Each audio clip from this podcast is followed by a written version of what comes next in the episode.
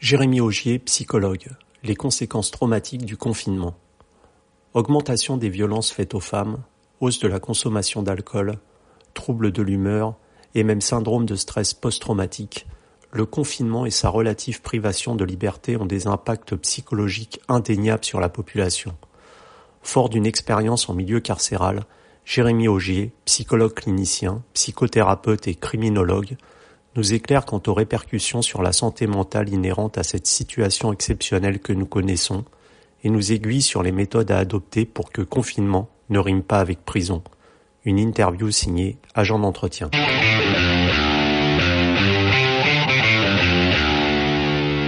Bonjour Jérémy. Donc la situation aujourd'hui de confinement est exceptionnelle et totalement inédite. Je voulais savoir ce que peut provoquer psychologiquement chez l'être humain cette euh, partielle privation de liberté. D'accord. Ben, cette situation, elle peut générer différentes émotions ou euh, différents ressentis pour chacun. Déjà, le confinement, il induit pour certains une contrainte. Mmh. En fait, ça peut être une loi à laquelle on doit obéir. D'ailleurs, on n'a pas eu le temps de s'y adapter. Du coup, elle peut provoquer un sentiment d'impuissance en ôtant notre pouvoir de, de, décision. On se retrouve alors enfermé. Ensuite, il y, a une peur qui peut s'installer. Ça peut être la peur de tomber malade, ça peut être la peur de contaminer un proche. Il y a aussi la peur du manque. Euh, par exemple, il y a beaucoup de personnes qui sont dans les supermarchés par réflexe de survie. Euh, voilà, il y a tout un tas d'émotions. Et euh, il y a aussi euh, le sentiment de solitude et d'isolement qui peut se faire ressentir pour les personnes seules ou âgées. Et euh, si ces émotions négatives, notamment la peur et l'anxiété, euh, sont vécues de manière intense, ça peut créer un état de stress euh, entraînant un, syndrome de, un état de syndrome post-traumatique s'il se prolonge. Par contre, pour certains, la privation de liberté, ça peut être comme une occasion positive de revenir vers soi. C'est un temps où on a, on a le temps de vivre avec nos proches et de faire toutes sortes d'activités, de profiter un peu de l'instant présent. D'accord. Et, et, vous, justement, vous avez travaillé en milieu carcéral, je crois. Les troubles psychologiques que l'on constate aujourd'hui au sein de la population, est-ce qu'ils peuvent être, dans certains aspects, similaires à ceux qu'on peut connaître euh, en prison, des détenus, même si ce n'est pas la même privation de liberté, bien entendu? Euh, Alors, c'est quand même différent parce que l'environnement carcéral, euh, c'est un environnement différent où, l'environnement, où la personne va être confinée, même pour les personnes qui sont dans de petits appartements. Il ben, faut savoir déjà qu'en prison, la personne, elle est enfermée avec des personnes qu'elle ne connaît pas et qu'elle n'a pas forcément de lien, de particulier, de lien particulier. Hmm. Euh, dans la plupart des cellules aussi, il y a une privation de l'intimité. Ça veut dire que les toilettes sont dans la cellule même et aux yeux de tout le monde. Et la personne, elle peut aussi être définie par un numéro d'écrou. Donc en fait, il y a une perte d'identité en prison qu'on ne retrouve pas dans cet épisode de confinement. Ce qui est différent aussi, c'est que le détenu, il a commis un acte avant son incarcération, la plupart du temps. Il sait pourquoi ils sont là. Hmm. Ça, diffère en fait du sentiment d'injustice qui peut être vécu par le confiné parce que lui, en fait, il n'a rien demandé. Donc voilà. Mais par contre, il y a aussi des similitudes parce que en prison ou bien durant ce confinement, il peut avoir une désocialisation avec le monde extérieur. Et pour l'éviter, le confiné doit maintenir des liens avec son environnement professionnel, amical et familial. Et on peut noter aussi une légère ressemblance entre le milieu carcéral et le confinement d'aujourd'hui concernant l'ambiance. En fait, il faut savoir que le milieu carcéral, il baigne dans un climat qui est hostile et qui peut favoriser la paranoïa. Et pour certaines, certaines personnes confinées, il y a une paranoïa entre guillemets légitime qui peut se mettre en place. C'est-à-dire que l'autre peut être néfaste pour moi en me transmettant un mal invisible, y compris par les personnes les plus innocentes, c'est-à-dire les enfants. Mais il y a quand même une différence majeure concernant la contagion du virus. Parce que le milieu carcéral est aujourd'hui un lieu menaçant dû à la promiscuité. Et le risque de contagion en, prison est important. Alors quand même, la maison, c'est un lieu de prophylaxie qui est quand même censé nous protéger de la contamination. Hmm. Et on constate que les Français, justement, à ce titre, ne respectent pas forcément le confinement et profitent, par exemple, de temps en temps du soleil pour, ils se découvrent une passion subite pour le jogging ou une envie de sortir leur chien à peu près toutes les heures. Est-ce que priver l'humain de sa liberté, même relative, c'est, c'est le priver d'une partie de lui-même? Alors par rapport au début, je ne sais pas si certains se trouvent une passion pour ces activités, ou alors c'est qu'ils n'ont pas eu le temps auparavant euh, de, pouvoir, de pouvoir les faire en fait. Euh, déjà, ce qu'il faut savoir, c'est que ce confinement, il a pas été choisi par la personne. C'est en fait une autorité extérieure qui l'a choisi afin d'éviter la propagation rapide du virus. Mmh. Donc, il y a certains qui peuvent le vivre comme une contrainte, une entrave à leur liberté individuelle. Donc, cette poussée de l'humain à sortir, ça va générer pour eux un sentiment de liberté. C'est un moment pour eux de dégagement de tension et d'agressivité, et en fait, on va se réapproprier le plaisir. Ça permet aussi de récupérer de la puissance sur les lois, et ça peut faire un peu figure de, résistance contre tous les interdits. Et pour certains, cette liberté de sortir, c'est aussi une manière de prendre de la distance avec la dynamique euh, psycho-affective qui peut se jouer au sein du domicile. En fait, si la vraie liberté consiste à faire tout ce qui ne nuit pas autrui, il semblerait que cet espace de liberté ou confiné dans le respect de la, de la réglementation, laisser cet espace de liberté, ça soit un espace souhaitable pour le bien de la communauté. Et, pour les personnes vivant seules, justement, on en parlait un peu, les, risques de troubles psychologiques sont-ils euh, décuplés? Alors c'est possible, c'est possible, et en fait c'est possible surtout si euh, elles ne maintiennent pas de liens sociaux avec le monde extérieur. Hmm. Euh, l'homme, c'est quand même un être social par nature, et il y a ce sentiment de solitude, il peut être bien supporté pour certains, mais il peut être vécu de manière très douloureuse pour d'autres. Euh, de nos jours, il existe de, de, nombreux moyens pour les personnes isolées de continuer à communiquer avec leurs proches, euh, par exemple via les réseaux sociaux. Il y a des communautés qui se mettent en place. Il y, en a qui font des groupes de sport sur Internet avec des horaires précises, ils se rejoignent à peu près tous les jours. Participer à ces activités en groupe, ça augmente le sentiment d'appartenance et ça prévient contre le risque d'isolement. Cependant, c'est qu'il y a certaines personnes âgées, par exemple, qui ne sont pas familières avec les réseaux sociaux et qui peuvent se sentir oubliés par la famille notamment. Et l'impossibilité de communiquer de façon spontanée, l'éloignement avec les gens qu'on aime et la peur de la maladie et de la mort, eh ben, tout ça, ça peut accroître le, le, risque de dépression. Et, on constate également que ce, confinement provoque euh, chez certains une appétence, par exemple, accrue pour l'alcool. Est-ce que l'humain cherche justement, dans ce cas de solitude et de confinement, des exutoires? Alors, euh, cet isolement, il peut soit renforcer le désir de boire, ou soit même le stimuler. Parce qu'il y a certaines personnes, justement, qui vivent très mal le sentiment de solitude. En fait, euh, cet état transitoire d'euphorie, qui est l'alcool, il apporte un sentiment de plaisir, il va amener à nier momentanément son anxiété. Et ce moment de confinement, euh, c'est un lieu, en fait, de retour à soi-même, à son histoire de vie. Et il y a des problématiques enfouies chez la personne qui vont pouvoir qui, peut peut-être se réveiller dû notamment au confinement. Et en fait, ce face à soi qui est imposé de manière brutale et indéterminée, il peut créer une détresse chez certains et une augmentation de la souffrance. Et devant ces émotions qui sont pas toujours identifiables pour la personne, des fois ça peut être un vide à combler. Il y a certaines personnes qui peuvent augmenter leur consommation d'alcool ou même de drogue. Mmh. Donc en fait, pour ces personnes, ça serait peut-être de mobiliser ses propres ressources pour gérer la détresse et non de passer par la consommation de stupéfiants.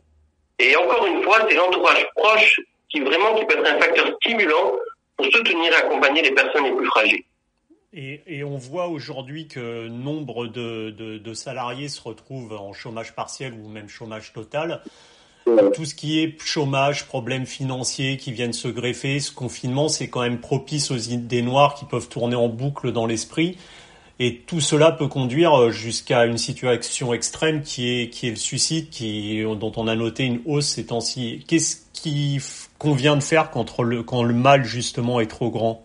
Eh oui, c'est ça, c'est que déjà les choses, euh, les nombres de difficultés apparaissent de manière soudaine pour les personnes et surtout inattendues, parce que les choses là vont très vite. Donc les personnes peuvent avoir des idées noires, et en fait les idées noires, elles sont une expression de leur souffrance, et ensuite il y a un risque de passage à l'acte. Donc le confinement, euh, il aggrave la situation de personnes qui, sont déjà fragiles psychologiquement. Il n'y a plus d'activité extérieure, il n'y a plus de liens sociaux, et en fait, ce qui permet de tenir le coup auparavant pour ces personnes n'est plus possible. Et en fait, si le mal devient trop grand pour les personnes, ils doivent vraiment pas hésiter à demander de l'aide. Avec d'autres psychologues et d'autres psychothérapeutes, nous, euh, dans la région d'Aix-en-Provence, on a mis en place une cellule téléphonique qui s'appelle la CEPA, s'appelle le Centre d'écoute psychologique d'Aix-en-Provence, et d'ailleurs, il y a tout un tas d'autres cellules qui ont été mises en place en France. Et on peut voir qu'il y a un, grand élan de solidarité qui s'est manifesté pour aider, les, pour aider les plus démunis et les plus souffrants. Mmh. Cependant, il n'est jamais aidé de demander de l'aide et de reconnaître sa propre souffrance. Nous tous, que ce soit vous, que ce soit moi, que ce soit toutes les personnes qui écoutent, euh, au cours de notre vie, on a tous ressenti le besoin un jour de demander de l'aide. Et c'est pour ça que j'invite les gens qui en ressentent le besoin à franchir le pas. Et il y a aussi la famille proche et les amis qui peuvent exprimer aussi leur inquiétude à leur sujet. Ça peut être un conjoint, ça peut être la mère pour son adolescent, ça peut être un camarade de classe. Donc, honnêtement, ce qui paraît le plus important, plus que des mots, c'est d'offrir une présence, une vraie attention, une vraie écoute, afin de les apaiser pour qu'ils permettent eux-mêmes de reprendre la parole. D'accord. Et moins dramatique, on a vu sur un autre registre euh, en Chine, justement, qui est sorti plutôt nous du confinement, puisqu'ils ont été plus rapidement touchés par, l'épidémie de Covid, qui avait eu une forte hausse euh, du, nombre de divorces. On dirait que le couple résiste mal, justement, à se vivre ensemble aussi. Ben, en fait, ça, je l'ai pu noter par rapport à mes patients. Cette problématique ressort, ressort beaucoup ces derniers temps avec mes patients. En fait, ils ont des problèmes euh, de couple liés au confinement. Déjà, il faut euh, être cloîtré avec sa famille, parfois dans de petits espaces. Ben, ça peut générer des tensions, ça peut générer des irritations, et ça peut surtout accentuer des problèmes qui étaient déjà présents au sein du couple. Avant, le temps il était partagé, il y avait le temps de travail, avec les amis et la vie de couple, bien sûr. Maintenant, en fait, c'est une cohabitation 24 heures sur 24. Il y a les parents qui doivent aider les enfants à faire le devoir. Ça, peut amener une certaine désespérance pour les parents parfois. Ils doivent aussi faire du télétravail en même temps. Tout ça dans un environnement qui est assez restreint. Et, cette période, elle peut montrer, elle peut mettre en exergue la fragilité du couple. Et si on est traversé par des émotions négatives euh, envers l'autre, un autre membre, l'autre membre du couple, il ne faut pas hésiter, hésiter un petit peu à s'isoler dans une chambre, souffler un peu afin de reprendre la communication par la suite. Je pense vraiment nécessaire que pour le couple, il est important d'avoir des moments ensemble, le nous, et d'avoir également des moments à soi, le jeu. Et par contre aussi, cette question, on peut l'avoir aussi d'un côté positif. Ça veut dire que cette épreuve, elle permet aussi de solidifier les liens du couple. Voilà. Il, me paraît vraiment important pour le couple de, recréer le cadre. On crée notre manière de fonctionner en couple dû au confinement. Il faut aussi, c'est important de se projeter sur l'avenir avec le couple et de voir au-delà du confinement. Et on voit qu'il y a eu une forte augmentation aussi, euh, malheureusement, de violences faites aux femmes ou aux enfants au sein du foyer familial. Euh, pour celles et ceux, on l'évoquait, qui vivent dans un espace réduit, les, tensions générées par le fait de, cette promiscuité 24 euh, heures sur 24 peut conduire, hélas, à une résurgence de la violence Oui, oui, qu'on a constaté euh, même à travers les médias. Il y a un risque accru de violence conjugale et, et, aussi envers les enfants. Il y a par exemple la situation qui précède le confinement où il y avait une des personnes, ben, la plupart du temps c'était la femme, qui vivait en couple avec la personne violente. Et en fait, là, ce confinement, avec son bourreau, il va avoir pour conséquence d'augmenter les épisodes de violence et de traumatisme. Pour certains couples, il n'y avait pas d'état de, violence qui préexistait avant, avant le confinement. Et, mais par contre, pour certains, il peut y avoir un risque aussi de violence qui peut, qui peut apparaître. En fait, il peut y avoir des personnes qui, psychologiquement fragiles, ne vont pas supporter la frustration qui est engendrée par le confinement. Et en fait, c'est la cohabitation obligatoire et la restriction de sortie qui va augmenter cet état de frustration. Et en fait, quand on est dans cette situation, ça peut exacerber un peu toutes les émotions chez les personnes et ça peut conduire à des conflits, voire des fois de la violence. Et en plus, tous les ressentis qui sont en lien avec l'épidémie du, du coronavirus que nous avons évoqué avant, ça peut être l'impuissance, ça peut être la peur, chez la personne risque de s'exprimer sur les personnes qui sont proches, c'est-à-dire les personnes qui au sein du domicile familial. Donc cela sera peut-être par de la violence verbale, et pour d'autres qui n'ont pas forcément les habilités à s'exprimer verbalement, le, ça sera peut-être par de la violence physique. Et on, a... Je vous en prie, allez-y. On dit c'est que si on est vraiment victime de violence, il est vraiment nécessaire que la victime se rapproche soit de la famille ou soit des personnes qui sont compétentes pour gérer ça. Ça peut être les pharmacies, ça peut être téléphoner en urgence au 115, même le voisinage peut appeler, euh, peut appeler les urgences ou même pour les enfants, pour appeler euh, à l'OA en en danger le 119, faut vraiment pas hésiter. Ok. Et, et, et on, on, parle énormément en ce moment du, du personnel soignant hein, qui est en première ligne.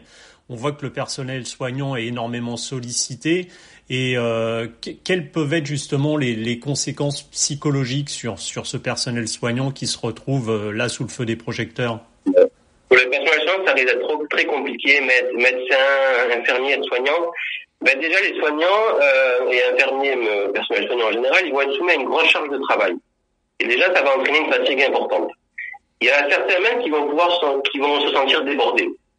Et euh, dans les hôpitaux, la plupart ne travaillent pas forcément dans les bonnes conditions parce qu'il n'y a pas il n'y a pas le matériel. Il y a des manques de masques. Et ces soignants, ils ont un risque accru de contracter le virus. et ils en sont conscients et ils ont aussi un risque important de transmettre un proche à son domicile si par exemple la personne ne vit pas seule. Donc comme on a dit précédemment, si la personne face à cette peur intense, euh, elle peut vivre un, état de stress aigu et ça peut déboucher sur un syndrome post-traumatique. Mais par contre, ces personnes, malgré la peur, malgré le stress intense, elles doivent continuer à travailler. Et malgré les émotions ressenties, il y a aussi certaines personnes qui, face à ce très trop plein d'émotions, elles vont risquer de déclencher inconsciemment un mécanisme de défense qui s'appelle la dépersonnalisation. En fait, la dépersonnalisation, ce sentiment, c'est comme si on devenait un robot qui doit exécuter toutes sortes de tâches. On n'est plus vraiment connecté à nos émotions et on peut parfois avoir l'impression que notre corps n'est plus le nôtre. C'est un état qui peut être vécu de manière très anxiogène chez les personnes ayant ce genre de sentiment et ça peut avoir des conséquences sur eux ainsi que sur leurs proches. Et c'est souvent dans l'après-coup que ces personnes vont ressentir les symptômes qui sont liés à ces traumatismes. Et c'est au psychologue, entre autres, d'intervenir précocement pour prévenir cet état de syndrome post-traumatique et aussi s'il y a des symptômes de dépersonnalisation pour qu'ils interviennent de manière précoce. Et, et quels conseils justement vous pourriez donner, vous, euh, pour mieux vivre ce confinement? Alors honnêtement, je, je, pense que la clé pour vivre tout ça, c'est le mouvement. Euh, déjà, il y a le mouvement à travers le corps physique, parce que le corps, il faut savoir qu'il évacue le stress par le mouvement il est important de rester en mouvement physique en respectant les consignes, bien sûr. Se promener et se dépenser physiquement. Pas plus d'une heure, ça sera suffisant. Marcher à l'extérieur, ça pose déjà un regard sur l'environnement et ça permet de nous rassurer à notre appartenance au monde. Après, il y a aussi le mouvement que je qualifierais un petit peu d'intérieur. Voilà. On peut se dire, maintenant que je suis face à moi-même, avec cette inactivité et les peurs qui peuvent ressurgir face à ça, je peux me poser la question, qu'est-ce que je peux mettre en place? Il faut savoir que cette période, on peut le prendre comme un défi pour chacun. Certains, face à leur émotion négative, ils vont peut-être consommer des stupéfiants. Par contre, plutôt, certains vont essayer de choisir d'immobiliser de ressources internes. Ça peut être des techniques de gestion du stress. Ça peut aussi développer sa créativité, la lecture, la musique ou le sport. et, travailler ces ressources, ça pourrait être bénéfique après, quand la vie extérieure reprendra son cours. Hmm. Et je pense que certains, c'est amorcer aussi un, un mouvement spirituel ou une certaine réflexion. Quel sens je dois donner à tout ce qui se passe actuellement et quelle place j'ai envie d'occuper? Donc en fait, chaque personne devra donner sa signification propre selon son ressenti et ça pourrait être d'une, ça pourrait être moteur d'une évolution personnelle. Et vous, vous continuez à, à, à consulter par téléphone les, les patients qui, que, que vous suivez euh, d'habitude? Oui, je continue à, à, faire, à, le faire et mes patients d'ailleurs sont de plus en plus nombreux. Il y a quelque chose qui est assez surprenant que j'ai relevé, en fait, c'est qu'on a, on a mis en, place la, la CEPA, donc c'est la cellule d'écoute bénévole, et en fait, il faut savoir qu'il y a très peu d'appels. Et même l'ARS de la région PACA a mis en place une cellule d'écoute, et c'est au point mort, parce qu'il n'y a pas beaucoup d'appels. Donc, c'est possible que les personnes, déjà, ignorent que nous avons mis en place cette, cette cellule d'écoute, mhm. Et alors qu'en fait, j'ai de plus en plus de patients et la, la problématique des, patients que j'ai n'est pas forcément liée au coronavirus, pas forcément liée au confinement, mais en fait, c'est le confinement ou la peur de la maladie qui va être le facteur déclenchant d'une problématique qui est enfouie. Et donc, en fait, ces personnes qui vont faire face à, à, à cette problème d'émotions et qui n'arrivent pas forcément à identifier, ils veulent débuter une psychothérapie pour amorcer un processus d'évolution. Mais ce que je note, c'est que je pense vraiment que les personnes qui souffrent le plus du confinement et du coronavirus, ça veut dire la maladie en elle-même, qui sont contractées ou, c'est leurs proches, ils sont dans, dans, une incapacité de demander l'aide parce qu'ils sont dans un vrai état de sidération. Ils sont tellement peur qu'ils n'arrivent plus à parler de leurs difficultés. Et pour ces personnes-là, les conséquences psychologiques euh, seront alors visibles après le confinement et elles pourraient être très problématiques. Et ça sera nous, aux soignants, d'intervenir et les soutenir le mieux possible. Justement, il a fallu s'habituer à ce confinement psychologiquement. Est-ce que vous pensez qu'il va falloir aussi euh, un temps d'adaptation à la période de déconfinement? Oui, c'est possible. Et je pense que ce temps d'adaptation, il va être variable selon les personnes. En fait, euh, pour celles qui ont été immobilisées par cette sidération durant le confinement et qui n'ont pas plus forcément gérer la peur et l'anxiété qui les débordait, le déconfinement risque d'être compliqué. Parce que ces personnes qui sont restées dans leur habitation pendant le confinement, qui ne sont pas sorties une demi-heure ou vingt minutes par jour par exemple, ils vont peut-être souffrir de désorientation spatio-temporelle à leur sortie. C'est-à-dire que dans un premier temps, il va va pas être aidé de quitter un lieu sécur pour se retrouver dans un environnement qui va être plus vaste. Il va falloir aussi se poser la question, est-ce que le coronavirus aura disparu après le déconfinement? Et si on écoute les médecins et les scientifiques, ben, probablement pas. Hmm. Donc, du coup, la peur engendrée par l'épidémie, elle risque de perdurer. Il y a certaines personnes qui décideront peut-être de rester enfermées malgré le déconfinement. Et je pense que si la personne elle est restée en mouvement, qu'elle est arrivée à garder des liens sociaux avec sa famille, avec ses amis, qu'elle a pris le temps de la réflexion et qu'elle s'est pas laissée envahir par le climat anxiogène, par exemple en regardant les informations toute la journée en tournant en boucle, eh ben, je pense qu'elle pourra accueillir au mieux le, déconfinement. Ok. Bah écoutez, merci beaucoup pour votre témoignage, Jérémy. À bientôt. Merci beaucoup à vous et passez une bonne fin de journée.